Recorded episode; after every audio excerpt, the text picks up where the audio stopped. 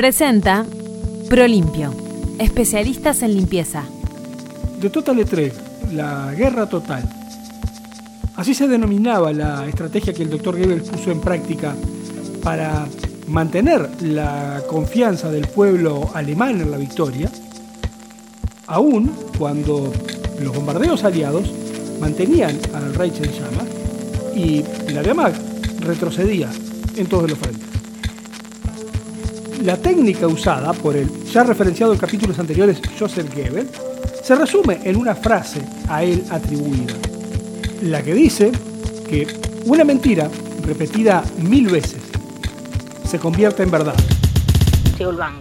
Mil veces y más hemos oído, y por tanto repetido, que el Uruguay es un país con una profunda tradición democrática.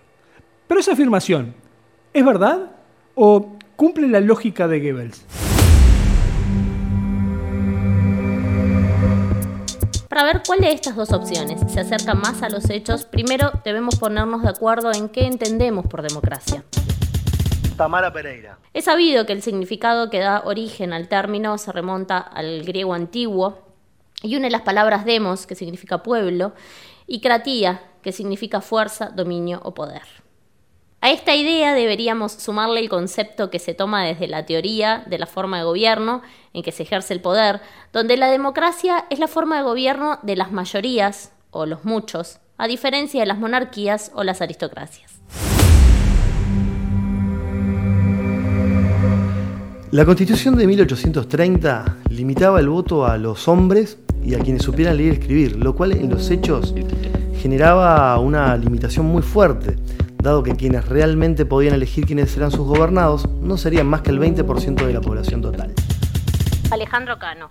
Tomando el 18 de julio de 1830 como fecha fundacional del Uruguay, podemos decir que la Constitución de 1830 precisamente nos rigió durante el 46% de nuestro periodo independiente, dado que su vigencia fue entre julio de 1830 y marzo de 1919. Cuando vengas a Prolimpio, llévate la oferta del mes. Eco silicona para el cuidado de vehículos, 250 mililitros, con gatillo, solo por noviembre, 89 pesos. Viví la experiencia Prolimpio en nuestros locales o en prolimpio.com.uy.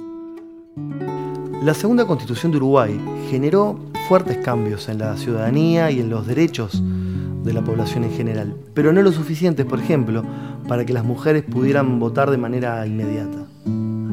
Si bien el primer voto femenino en Uruguay fue el 3 de julio de 1927, ese voto no correspondió a una elección nacional, sino a un plebiscito local realizado en Cerro Chato, donde se definía el departamento al que pertenecería la jurisdicción del pueblo, Florida, Durazno 33. Recién el 27 de marzo de 1938, es decir, 107 años, 9 meses y 9 días después de su oficialización, en el Uruguay votaban por primera vez hombres y mujeres de manera obligatoria. Y esto hacía que verdaderamente el gobierno fuera electo por la mayoría de sus ciudadanos. Entonces, si la democracia es el poder del pueblo, en base a los criterios numéricos de quienes eligen a sus gobernantes, durante el 56% de la historia, la Carta Magna del Uruguay nos expone a esa duda. ¿Éramos realmente una democracia? Está claro que la Carta Orgánica establecía limitantes en el electorado que hacía imposible sostener que el gobierno electo fuera electo por la mayoría. Y esas mismas limitantes hacían discutible la argumentación para sostener que era una elección de muchos. Y si las limitantes constitucionales en cuanto a los electores nos hacen dudar sobre si debemos o no considerar democracia a esos primeros 107 años del país, Recién en 1924, o sea, 94 años después de creado el Estado Oriental del Uruguay, se establece la constitución de un organismo, la Corte Electoral, para encargarse de controlar los actos eleccionarios, así como de crear, depurar y conservar un padrón de votantes y garantizar las elecciones que hasta entonces las organizaba el propio gobierno. Pero si bien técnicamente podemos cuestionarnos la legislación, no podemos analizarla de manera descontextualizada donde la democracia censitaria era la norma y la lógica de las democracias en el mundo en ese entonces. Si un café nos une, un cafetín nos abraza. Cafetín. granos de especialidad tostados en el centro Tinkers, donde potenciamos la empleabilidad de personas con discapacidades. Cafetín, inclusivo, orgánico, social. Conocelo, abrazalo y pedilo en cafetín.org. Cafetín, un producto Tinkers. El principio rector era un Estado democrático. La idea, el espíritu de la ley, era un gobierno de muchos. Hay en verdad una voluntad manifiesta de los constituyentes de construir un gobierno de muchos, pero también hay hechos, mucho menos subjetivos y mucho menos discutibles, que ponen en jaque la afirmación de que tenemos una histórica tradición democrática. Ese cuestionamiento lo da la cantidad de gobiernos de facto que tuvimos. Gobiernos que no se ajustan a derecho y que, como vimos en el capítulo anterior, se inician el 11 de noviembre de 1838 cuando Fructuoso Rivera da el primer golpe de Estado en el Uruguay. Ocho años, tres meses y 24 días duró la democracia y técnicamente el primer golpe de Estado se extendió cuatro meses y 14 días, ya que el 25 de marzo de 1839 Rivera es elegido presidente por los nuevos representantes, que según los oribistas no fueron electos ajustado a derecho.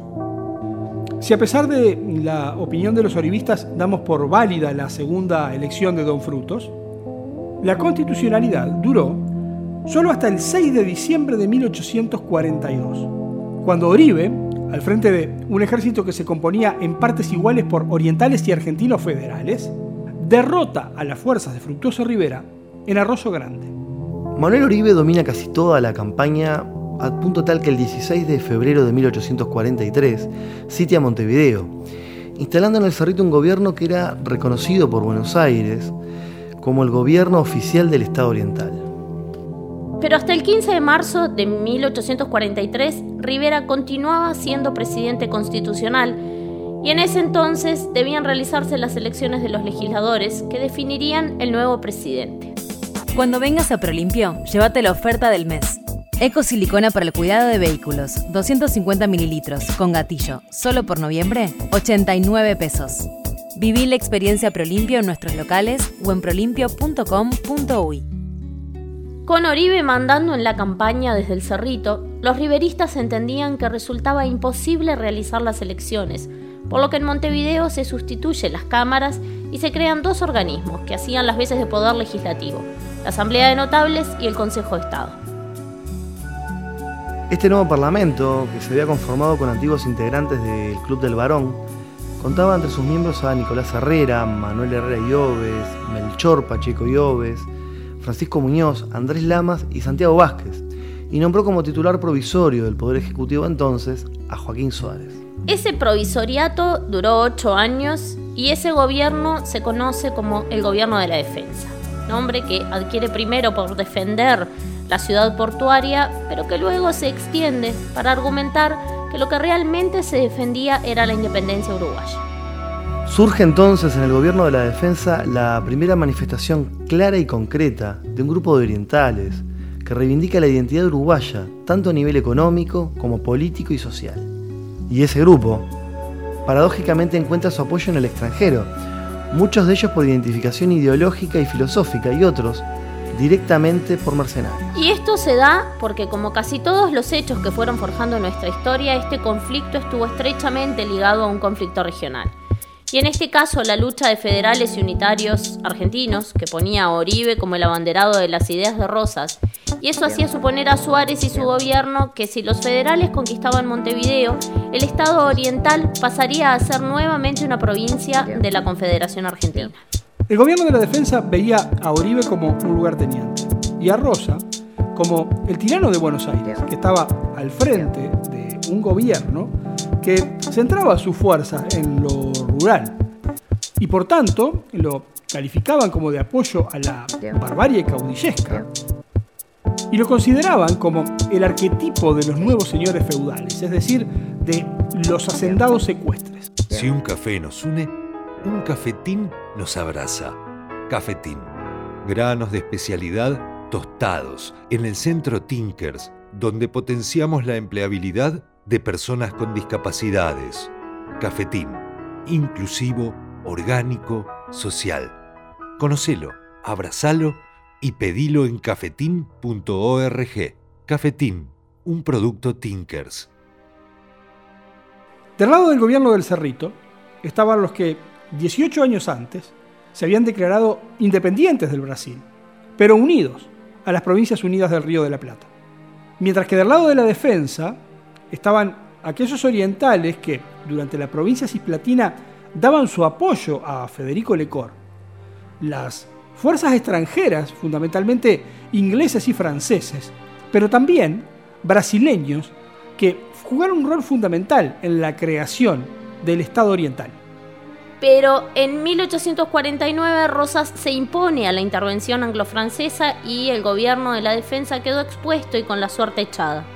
Melchor Pacheco Oves viaja a Francia a negociar el apoyo de ese país a la defensa, pero no lo consigue. Pero Andrés Lamas tiene éxito en Río de Janeiro y logra que el Imperio de Brasil sume sus fuerzas luego de la firma de cinco tratados, uno de ellos establece que el Estado oriental renuncia a todo derecho sobre el territorio de las misiones orientales. Finalmente, Manuel Herrera y Oves firma un acuerdo con el caudillo entrerriano Justo José de Urquiza y este, junto al general Eugenio Garzón, que ya había cambiado de bando, invaden el Uruguay para forjar el retiro de Oribe del Cerrito y la firma del Tratado de Paz Definitivo. El 8 de octubre de 1851 se definió que se reconocía la autoridad del gobierno de la defensa en todo el territorio que Oribe quedaba en total libertad, que se declaraban jurídicamente válidos todos los actos del gobierno del Cerrito y se reconocían sus deudas como deudas del Estado, que se eximía de responsabilidad a todos los orientales por su participación en la guerra, sin importar el bando al que pertenecieran y reconociéndolos a todos como iguales ante la ley.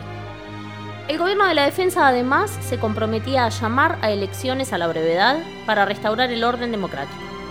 En esos primeros 21 años vivimos casi el 39% de los días en gobierno de facto. Y en los próximos capítulos veremos cómo esa tradición democrática que alardeamos es puesta en duda por los números. Pero hay otro elemento a tener en cuenta y es el respeto de la voluntad de los pobladores. Si bien resultaría muy aventurado afirmar hoy qué querían los pobladores de entonces, todo indica que al menos existían tres visiones muy diferentes. Y aunque hoy nos cueste aceptarlo, la que se impuso parecería no haber sido la más popular de todas. Los pueblos originarios, lejos de ser consultados y tomados en cuenta, fueron reducidos y exterminados o forzados a adaptarse. Eso hizo que quedara un país partido en dos realidades, en dos mitades con intereses opuestos, en dos visiones de los hechos. Visiones que más allá de los acuerdos políticos no logran llegar a un relato común hasta nuestros días. Y esa dinámica, seguramente, sin que los protagonistas se dieran cuenta, ni mucho menos lo proyectaran, pasó a ser parte de nuestra identidad. Los historiadores afines a los blancos afirman que los colorados entregaron más de la mitad del territorio nacional a los brasileños para defender sus intereses. Por su parte, los colorados ubican a sus dirigentes como salvadores de la independencia nacional, acusando a Oribe de traidor y de servir a los intereses expansivos de Rosas. Presentó Prolimpio, especialistas en limpieza